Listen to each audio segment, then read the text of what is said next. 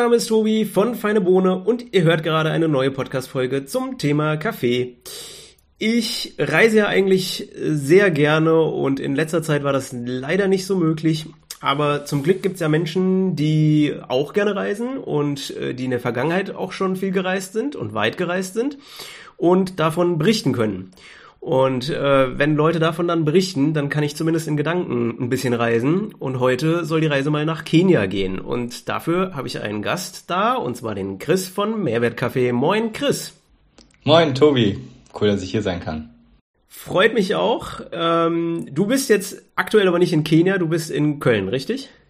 Exakt. Ich war im Januar für einen ganzen Monat in Kenia. Wir hatten auch Kunden von uns mit dabei und das war mit Abstand äh, ja die kurzfristig geplanteste Reise ähm, aufgrund der aktuellen Situation so.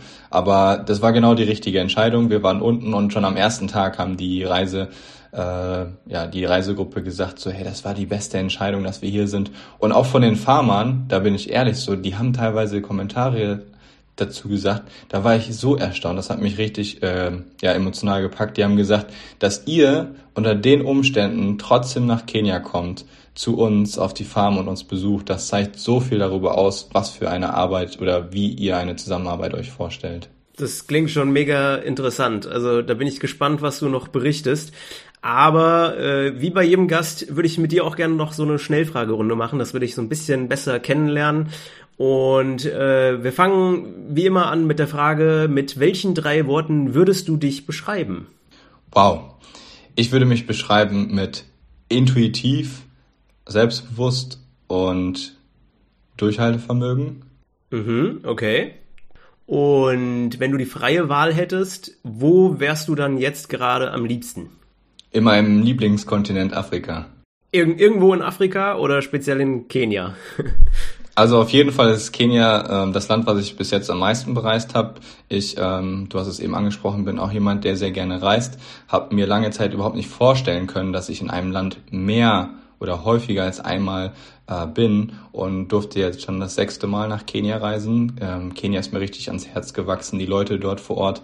Und ich würde sagen, dass die Kultur, die dort herrscht, eben auch äh, sinnbildlich für ganz Afrika steht. Und diese Herzlichkeit, das, das öffnet einfach die Herzen. Und deswegen bin ich gerne in Afrika und im Speziellen natürlich in Kenia auf unserer Projektfarm Crossroads. Ich bin gespannt, was du davon noch berichtest. Ähm, aber zunächst zur nächsten Frage. Wie viel Kaffee trinkst du täglich circa? Also ich habe heute die ersten 250 Milliliter jetzt auch perfekt zum Podcast äh, mir gebrüht im V60 Handfilter und äh, das darf auch gerne bei einem bleiben. Es können auch mal mehr sein. Das kommt echt auf die äh, Tagesform an. Ähm, und das habe ich auch in Kenia gelernt. Äh, Hakuna Matata, man nimmt den Tag so, wie er kommt. Äh, mir ist es halt super wichtig und da bin ich echt auch ein bisschen picky geworden, dass ich, ähm, wenn ich den Kaffee trinke, eben das auch zum Genuss mache und zelebriere und nicht einfach nur kurz mal einen Kaffee trinke. Also gar nicht viel trinken, sondern lieber wenig und das dann richtig genießen. Exakt. Und wie trinkst du deinen Kaffee am liebsten? Ich glaube, du hast eben schon erwähnt, heute ist es V60. Ist das auch deine Lieblingszubereitungsmethode? Voll, also der Kushokuru äh, Filterkaffee im V60 ist äh, von unseren Kaffees mein Lieblingskaffee in der Zubereitungsart. Und ähm, ja, warum ist das so? Ich finde das einfach ein erfrischendes Getränk. Leute fragen mich so, hey, warum Filterkaffee? Äh, du hast doch eine Siebträger zu Hause, äh, ist Espresso nicht viel oder ist das nicht viel cooler? Ähm, ja, auch das ist wieder so Team Filter, Team Espresso. Ich bin da auf jeden Fall eher Team Filter. Ich mag ja die Abwechslung. Also ich trinke häufig Espresso, ähm, aber ich bin auch für Filter zu haben. Es kommt auch auf den Kaffee an, denke ich. Voll. Ähm, was für Aromen bevorzugst du denn? Eher schokoladig, fruchtig? Was ist da dein Favorite?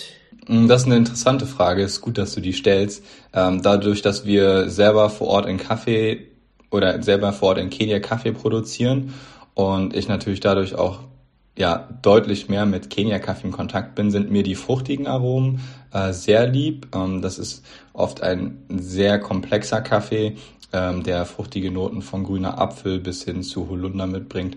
Ähm, eine gewisse Spritzigkeit, je nachdem, wie man den Kaffee röstet, kann man da sehr viel rausholen.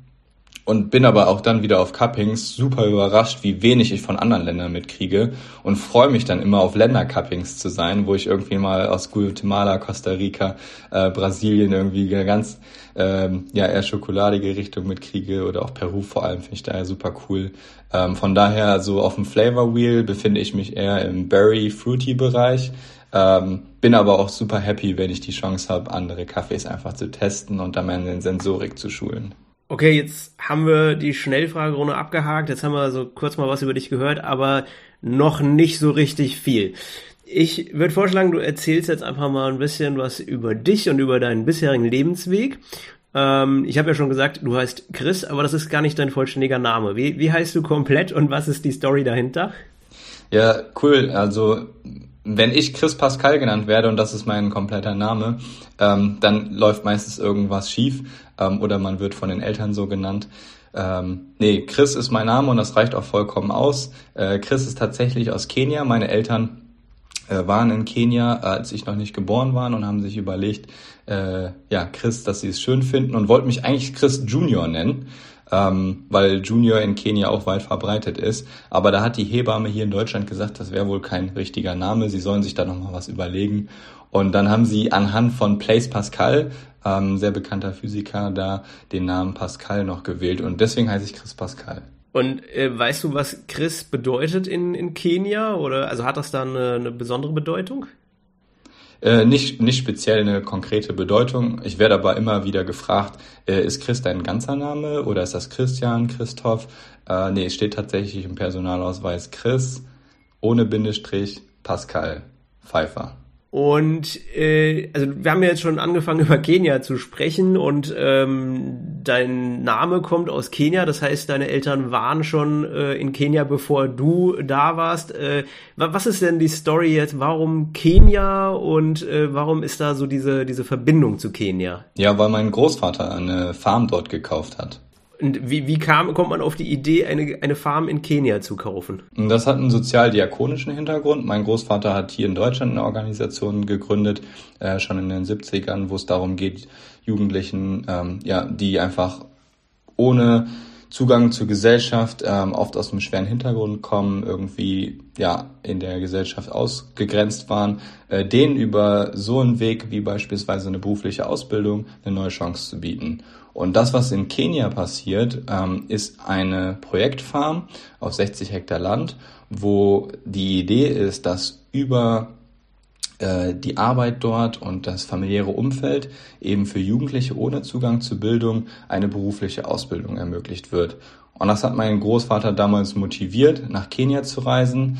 Ähm, er war das erste Mal 1978 in Kenia. Also da war in Kenia ähm, noch was ganz anderes, auch vor allem, wenn man die Nationalparks vergleicht, die Fotos von früher von ihm äh, zu heute. Es ist krass, ähm, wie, wie, wie unterschiedlich auch Natur, Menschen und alles, was sich entwickelt hat, ähm, aus den Zeiten ist. Und ist damals dahingegangen mit, mit der Idee, ähm, eben sowas aufzubauen und hatte da auch Unterstützer ähm, letztendlich um vor Ort dann ein Team zu haben und hat das langsam aufgebaut bis hin zu, dass man dann 2005 äh, die Farm gekauft hat und sich das daraus entwickelt hat. 2014 äh, haben wir den ersten Kaffee angebaut und dann kam auch äh, schon fast da, wo ich ähm, ja persönlich dann selber auch mit vor Ort war und die ersten Ernten da waren und wir gefragt wurden, wollt ihr unseren Kaffee nicht in Deutschland verkaufen? Und du bist dann durch deinen Großvater und diese Farm bist du dann irgendwann äh, auch nach Kenia mitgekommen und wann warst du das erste Mal in Kenia? Wie alt warst du da? Äh, das war mit 21, 2016. Äh, jeder, der jetzt ein bisschen Mathematik kann, kann sich ausrechnen, wie alt ich bin.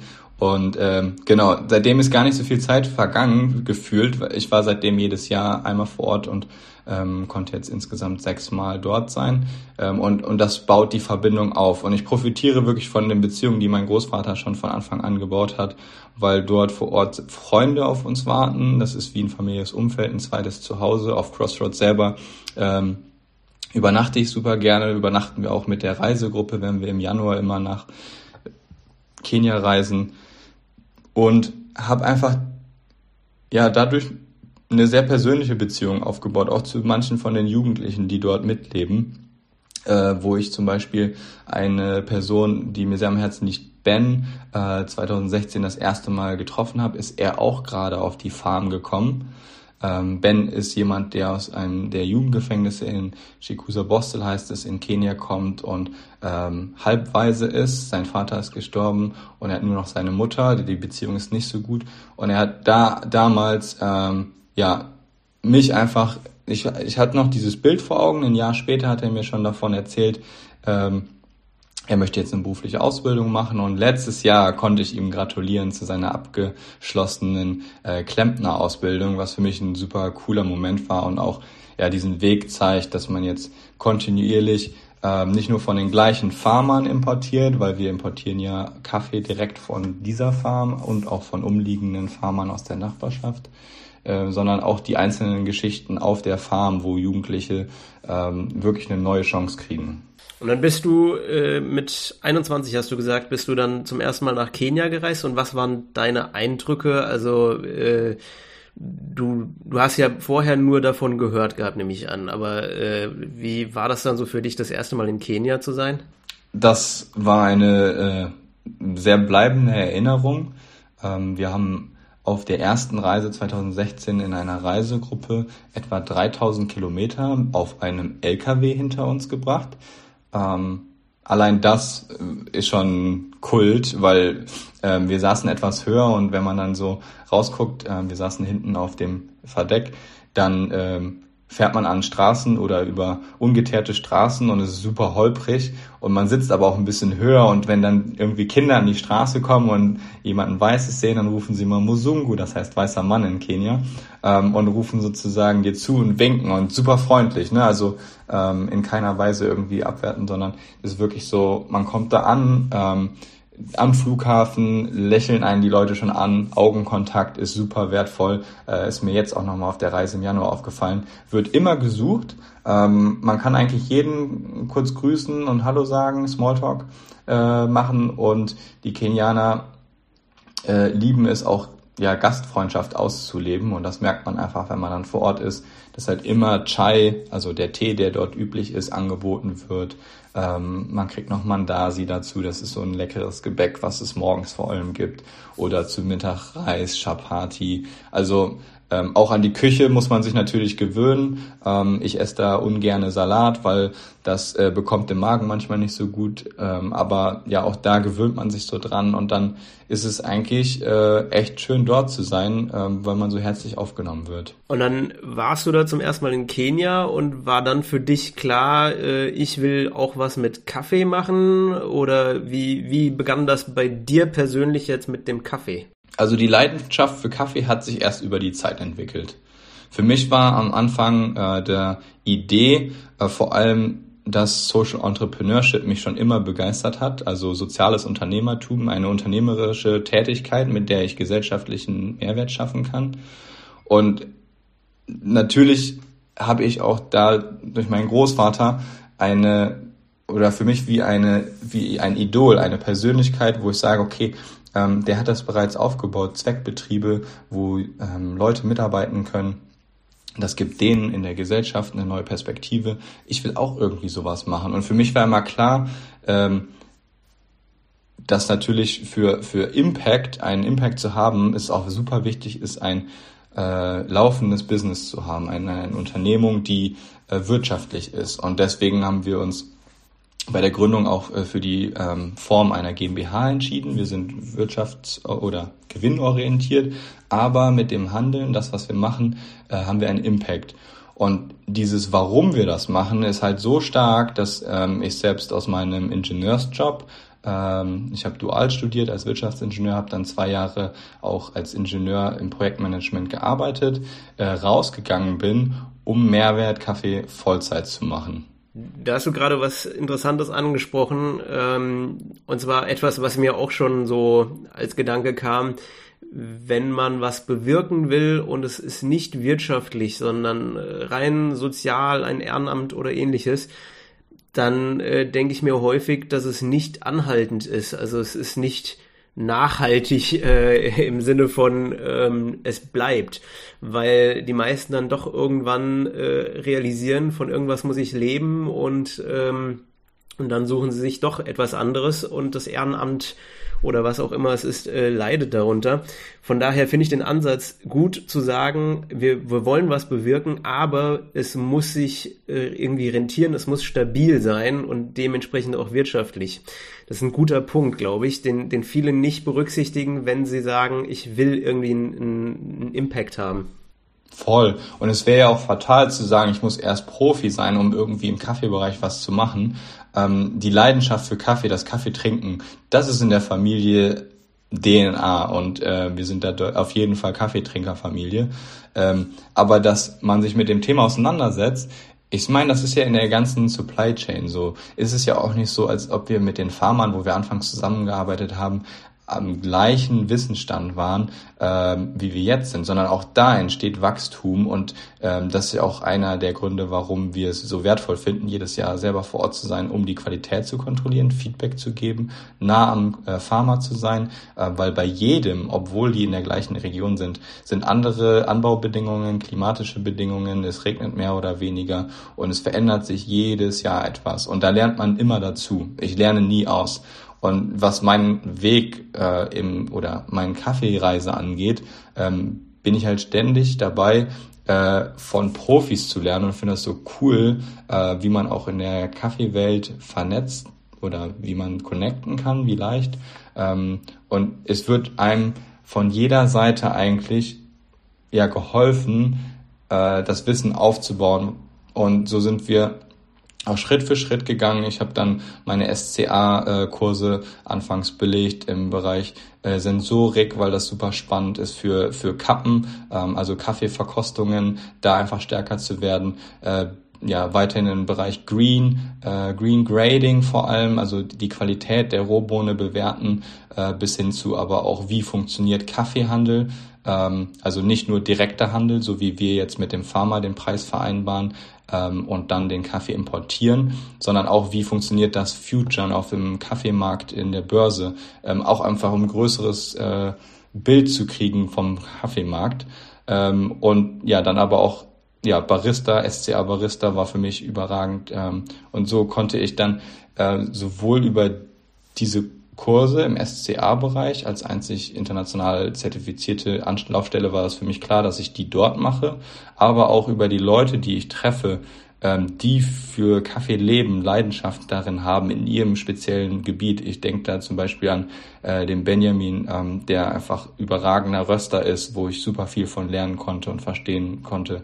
Ähm, es gibt noch voll viele, die ich jetzt nennen könnte, ähm, die mir auf meinem Weg in der Kaffeewelt einfach auch unglaublich viel geholfen haben.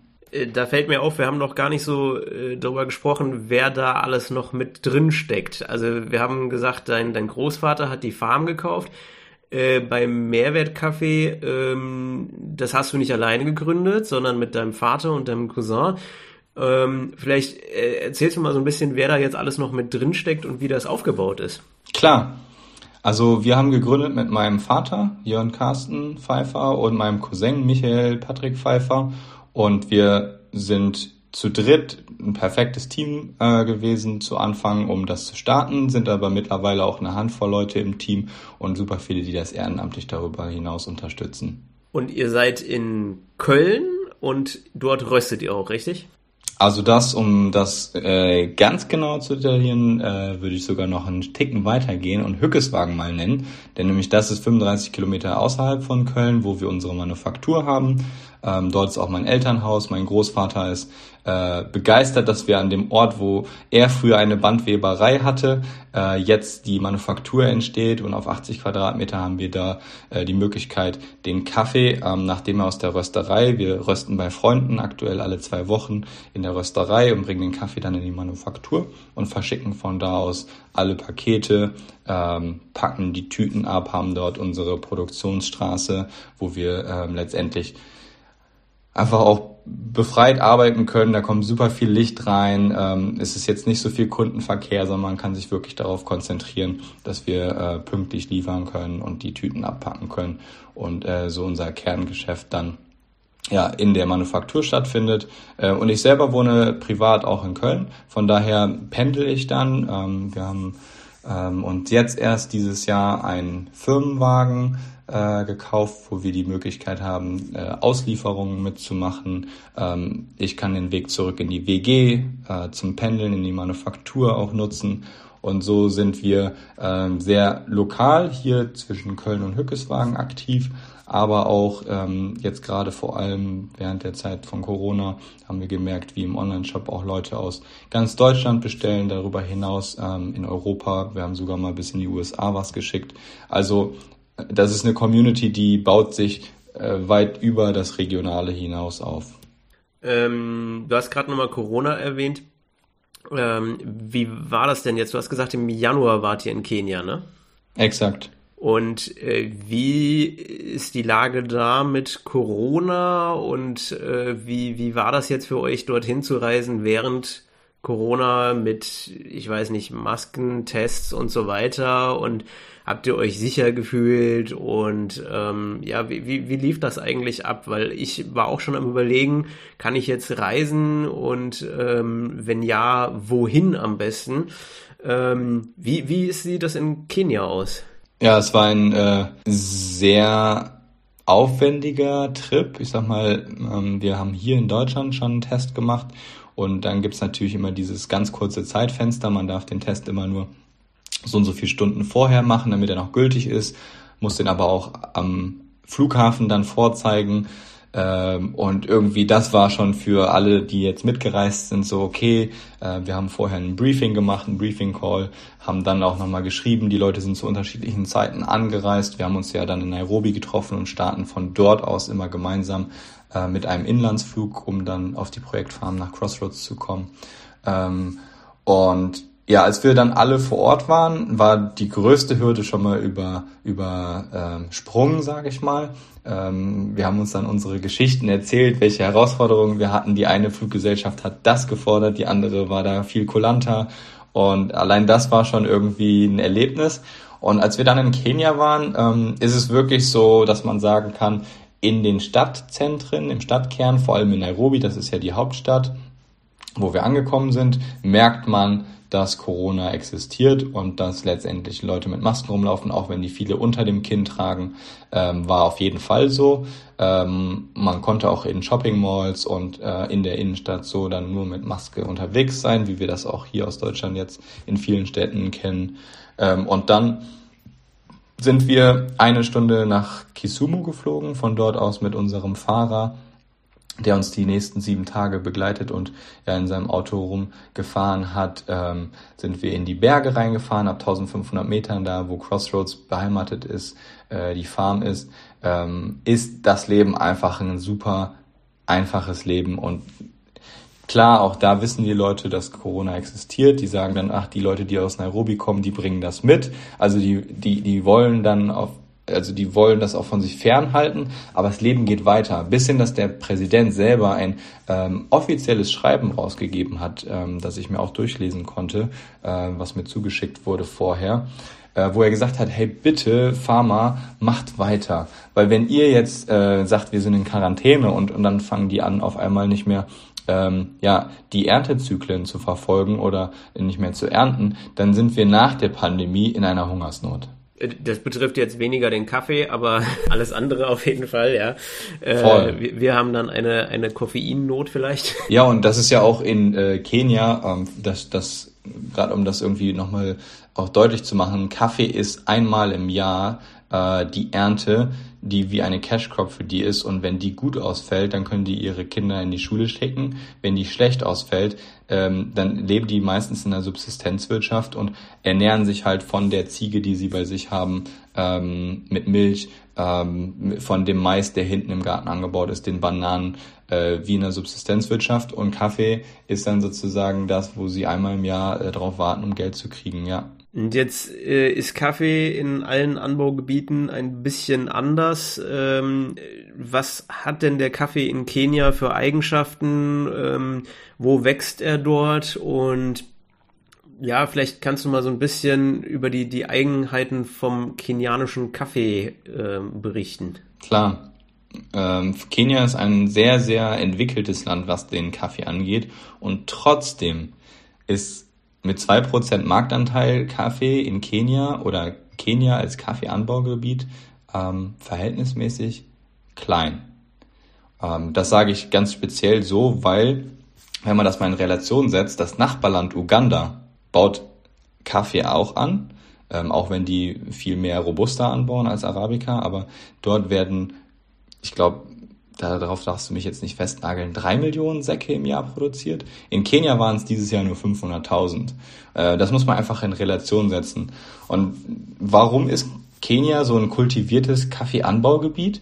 Ähm, das liegt einfach daran, dass man sagt, damals hat wohl der erste französische Missionar äh, Kaffeebohnen oder Kaffee äh, mit nach Kenia gebracht und die Kolonie, oder Kenia war auch eine Kolonie, eine englische, ähm, da waren dann letztendlich die englischen äh, Groß Plantagen, die, wo auch Wissen vermittelt wurde. Kaffee wurde super lange, kenianischer Kaffee wurde super lange erst in London verkauft und erst seit ähm, einem bestimmten Zeitpunkt ist dann der Verkauf nach Kenia zurückgegangen und wird da im größten Teil über eine Auktion geregelt. Ähm, was wir jetzt im Speziellen machen, ist ja, dass wir mit Farmern direkt zusammenarbeiten ähm, und die Kaffeepreise mit ihnen vereinbaren und dann auf dem direkten Weg ohne Zwischenhändler importieren.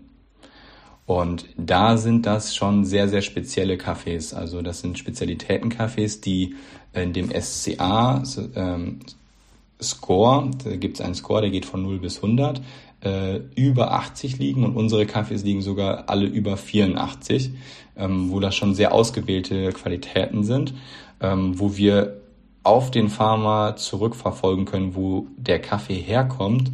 Ähm, das ist wirklich auch diese Transparency, Rückverfolgbarkeit, ähm, die natürlich dafür sorgt, dass man dann, okay, in der Tasse hier probieren kann, wie schmeckt der Kaffee und auch Feedback geben kann. Da ist Kenia Kaffee sehr dafür bekannt, dass es fruchtige Noten hat. Ähm, Leute sprechen von einem komplexen Tassenprofil bis hin zu einer äh, frischen Säure. Ich ähm, sage mal, in Deutschland gibt es leider nur ein Wort für Säure. In England gibt's oder im Englischen gibt's äh, Acidity und Sourness. Und wir sprechen hier von dem positiv assoziierten Wort Acidity, also wie ein grüner Apfel ähm, wie eine Zitrone, so in die Richtung, eine äh, frische Säure. Das kann man mit einem richtig leckeren Kenia-Filterkaffee voll rausholen und das ist auch das, was viele erwarten. Ähm, es gibt natürlich auch ähm, ganz andere Röstprofile, die wir bereits gefahren sind, wo wir mit einem Kenia-Kaffee einen richtig coolen Espresso rausziehen können. Ähm, und so ist einfach der Kaffee in dem Bereich Aromen äh, schon eher der Berry-Fruitige. Äh, man kann damit natürlich sehr viel machen. Und im Anbau selber äh, sind es fünf Varietäten, die am meisten verbreitet sind. Das ist SL 34 und 28, das sind somit die ältesten. Ähm, da gab es dann irgendwann die Herausforderung, dass die oft von diesem Rust, äh, Leaf Rust heißt das auf Englisch, äh, befallen wurden, also eine Krankheit, die sozusagen die Blätter befällt. Und dann ist letztendlich auch Coffee Research Institute in Kenia hingegangen und hat angefangen, neue Sorten zu entwickeln. Da ist dann anfangs die Varietät Ruiro 11 rausgekommen, ähm, die auch mittlerweile verbreitet ist nicht so gut auf dem Markt angekommen ist und deswegen gingen da auch die Entwicklungen weiter und jetzt baut man beispielsweise auch im Westen von Kenia, wo wir beheimatet sind mit Crossroads ähm, und das noch eine recht junge ähm, Kaffeeregion ist, viel Batian an. Und Batian ist so die jüngste Entwicklung, ähm, die Varietät Batian kommt immer mehr und gibt ein gutes Tassenprofil ähm, und hat nicht mehr so viel Anfälligkeit für Rust. Und dann gibt's noch K, äh, K7, äh, das habe ich jetzt ausgelassen, das sind so die größten fünf Vari oder die meisten Varietäten, die angebaut werden, die man in Kenia findet, ähm, die auch für ein sehr spezielles Tassenprofil natürlich sorgen. Äh, was davon habt ihr jetzt äh, anzubieten? Also ihr röstet ja, was welche der Varietäten nutzt ihr?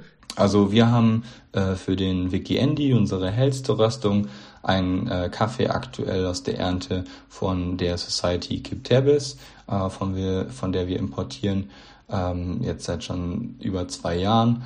Und dort ist es Batian äh, vermehrt und auch die anderen Varietäten.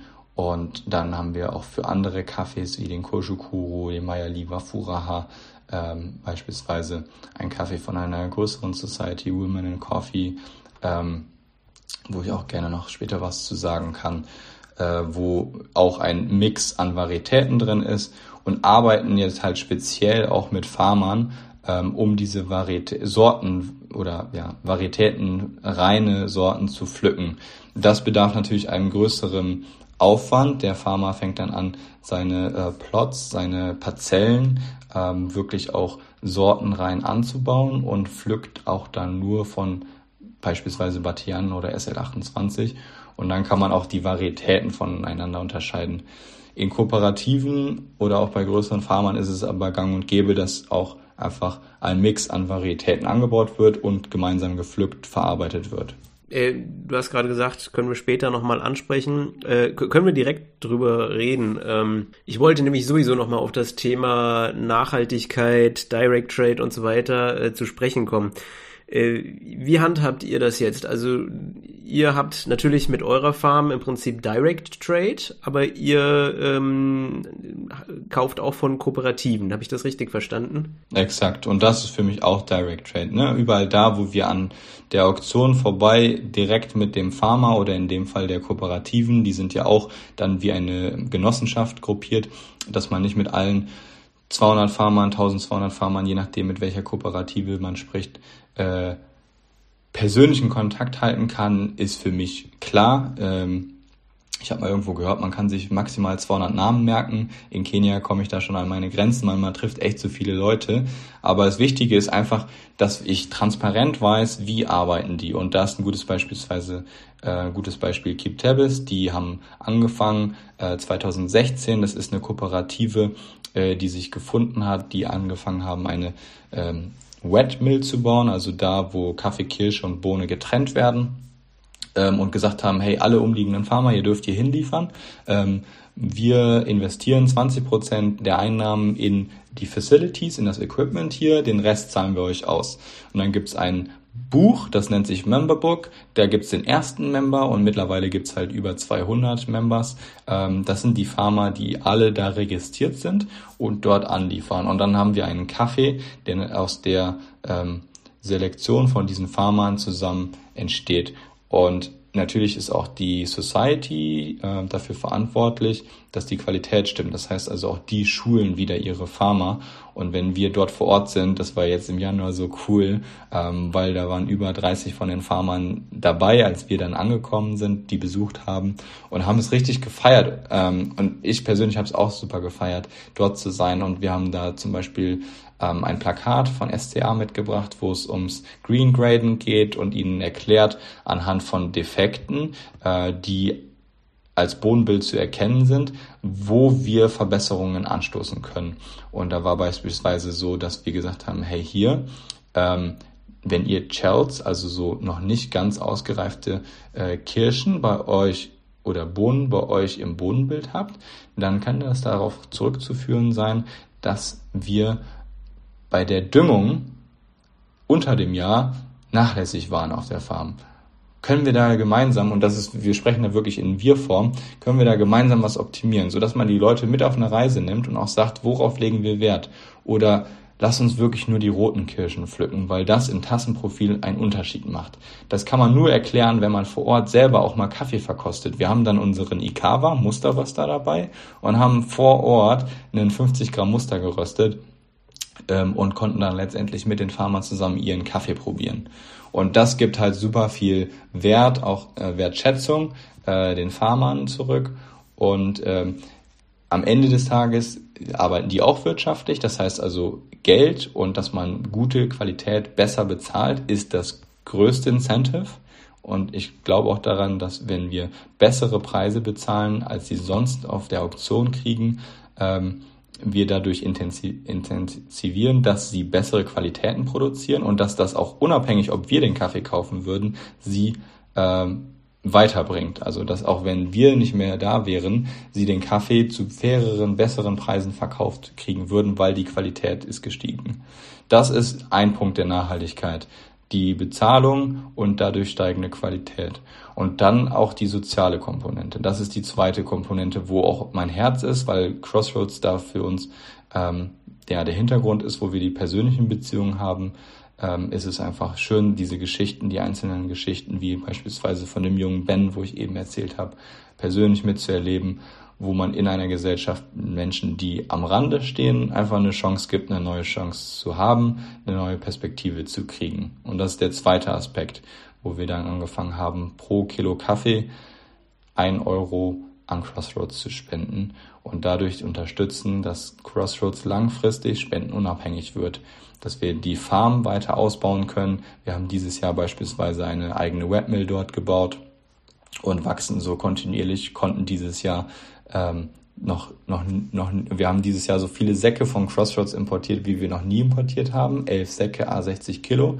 Und wenn wir das mal in Zahlen ausdrücken, ist das schon ein echt hoher Betrag ähm, an Verdienst, der jetzt nicht über Spenden generiert werden muss, sondern auf Augenhöhe Partner, Augenhöhe äh, von uns als, als Händler oder als Importeur äh, zu Pharma selber, in dem Fall Crossroads, äh, zu sagen, hey, ihr baut guten Kaffee an, wir kaufen den für diesen Preis und das unterstützt sogar noch das Ministry, das Projekt Crossroads.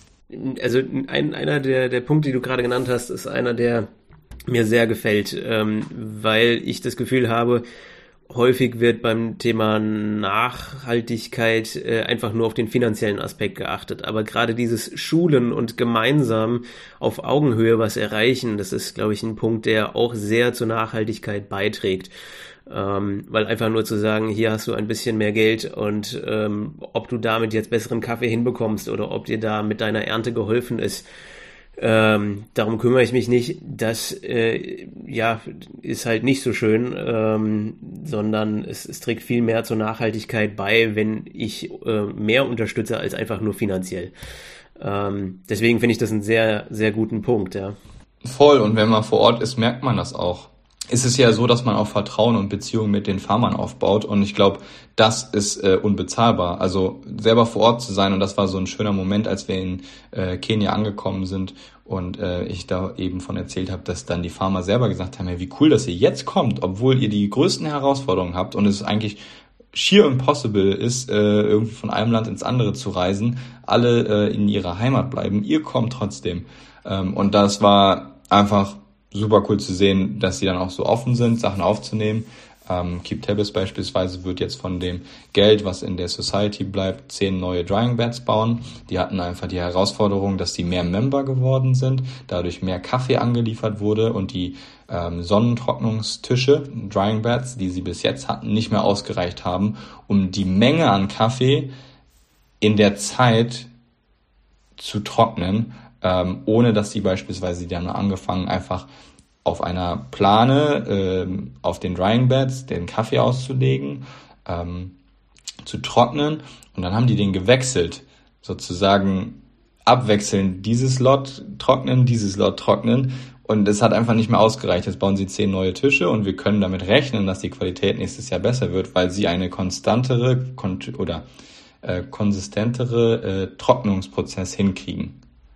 Und das ist wieder ein Faktor, wo ich merke, okay, es ist halt auch super individuell. Ich kann jetzt nicht sagen, ähm, ja, ich gebe hier Geld rein und äh, guckt, was ihr damit macht, weil sie vielleicht gar nicht wissen, ähm, aber auch vielleicht, weil, weil es dann in der falschen Stelle investiert wird. So ist es halt bei GibTabis die Sache gewesen. Bei einem anderen Farmer, Edward ist da ein Beispiel, äh, auf der Lion Hills Farm ist es so, ähm, dass er in dritter Generation Kaffee anbaut, das von seinem Ur also Großvater und Vater übernommen hat und da steht noch eine sehr, sehr alte Wetmill.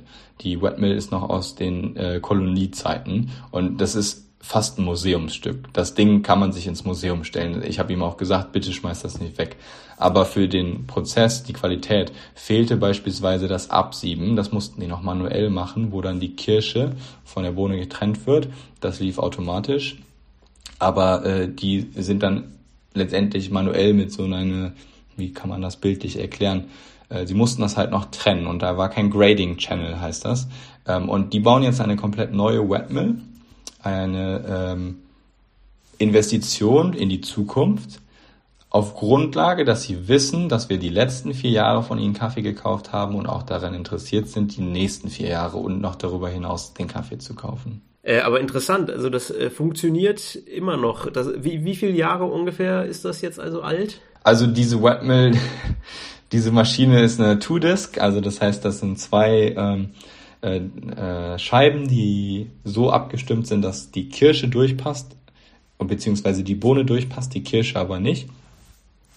Und ich weiß nicht, ich müsste mal gucken, ob da ein Datum irgendwo draufsteht, wann das produziert wurde, aber die Maschine ist wirklich, wirklich alt, äh, sehr massiv gebaut und ähm, letztendlich in einem Holzgerüst und das soll jetzt auch geändert werden. Das Ganze wird dann ähm, aus festem Mauerwerk gebaut und auch die äh, Fermentationstanks werden äh, nochmal neu gebaut mit, mit ähm, Fliesen drinne, so dass letztendlich äh, auch wenn der Fermentation Tank ausgewaschen wird, keine Restbestände sind. Einfach so viele Kleinigkeiten, die dazu beitragen, dass man von A bis Z in jedem Prozess äh, dafür sorgt, dass die Qualität an erster Stelle steht. Das fängt halt beim Pflücken an. Alles wird handgepflückt. Es werden nur die roten Kirschen gepflückt. Dann wird nochmal vor dem äh, Wet Milling, da wo Kirsche und Bohne getrennt werden, ähm, aussortiert, wenn irgendwie grüne oder overfermented sagt man, wenn eine Kirsche schon so richtig matschig ist, weil sie zu lange gereift ist. Ähm, drinne sind, dann wird das raussortiert und dann werden nur die äh, besten Kirschen in die in die Entpulpung gegeben, in die Wetmill und dann auch danach letztendlich von Fermentation, wo die Kaffees nochmal 48 bis 72 Stunden etwa in Fermentationstanks in einem gewaschenen Verfahren ähm, von dem Mucilage entfernt werden und dann auf die Drying Beds kommen, äh, getrocknet werden, abgesackt werden in die unterschiedlichen Größen, bis hin, dass sie hier ankommen. Das ist ein Riesenprozess und ich finde es immer so cool, wenn wir auch die Leute mit nach Kenia nehmen, obwohl das äh, Röster sind, äh, die selber natürlich schon eine richtige Leidenschaft für Kaffee haben, sagen die mir immer wieder, sie haben wieder was Neues dazugelernt und lernen Kaffee mehr wertzuschätzen, weil sie merken, wie viele Schritte und wie viele Handgriffe da drin stecken. Was mich jetzt noch interessieren würde, du hast schon so ein bisschen angerissen, was, was sind denn eure Pläne für die Zukunft? So eure Vision, eure Ziele, ähm, du hast schon gesagt, ihr wollt die Farm erweitern. Was steht da noch so an oder was könntet ihr euch noch vorstellen? Also für mich ist die Vision der Weg und den leben wir schon. Ähm, wir haben ein Purpose Projekt gestartet und äh, es ist ein Purpose Business. Ähm, dementsprechend, das, da sind wir voll drinnen, das leben wir. Ähm, natürlich haben wir noch Ziele, die darüber hinausgehen, wo wir sagen, da wollen wir uns hin entwickeln. Und das ist halt vor allem in Crossroads, äh, dass wir mehr Jugendlichen die Möglichkeit geben wollen, eine berufliche Ausbildung zu machen konnten jetzt über 20 Geschichten schreiben, wo Jugendliche wirklich die Chance gekriegt haben und die Möglichkeit nutzen. Ähm, aber ich will noch mehr Jugendlichen einfach diese Möglichkeit geben und da wirklich auch ähm, mehr reingehen, wie kann man da noch aktiver werden. Wir haben jetzt mit Crossroads angefangen, ein Life-Skill-Programm aufzubauen, wo auch äh, Persönlichkeitsentwicklung super maßgeblich mit angetrieben wird, wo die äh, Jugendlichen, die vielleicht ähm, sowas wie eine schulische Ausbildung brauchen, um eine Selbstständigkeit zu starten, auch ein ähm, ein, ein Persönlichkeitsschritt machen, dass sie zu echten ähm, Männern, Frauen werden, äh, die in der Region oder vielleicht auch in dem ganzen Land, wer weiß, ähm, jede Persönlichkeit ist so individuell, was bewirken kann. Und das ist wirklich ähm, ein Ziel, wo wir kontinuierlich uns auch dran messen, äh, wie viel Impact können wir da schaffen, ähm, wie können wir das noch verbessern, mehr Jugendlichen diese Chance geben. Und um das zu ermöglichen, äh, hilft es halt extrem, wenn wir die Möglichkeit haben, hier in Deutschland äh, mehr Partnerröstereien zu finden, weil unser Kaffee so beliebt ist, wird er dann auch dort eingesetzt. Ähm, die werden mit äh, Kaffeesäcken 60 Kilo beliefert oder auch jeder individuell, der vielleicht diesen Podcast hört, kann schon mit einer Bestellung bei uns im Online-Shop das Projekt unterstützen und die Jugendlichen. Ich glaube, wir haben äh, sehr viel erfahren, vor allem über Kenia, was ich sehr spannend fand. Ähm, aber wie jedem Gast möchte ich auch dir noch die Möglichkeit geben, ähm, den, den Hörern was mitzuteilen, irgendwas mit auf den Weg zu geben, ein Motto oder irgendwas in der Art. Möchtest du noch etwas sagen? Möchtest du noch etwas loswerden?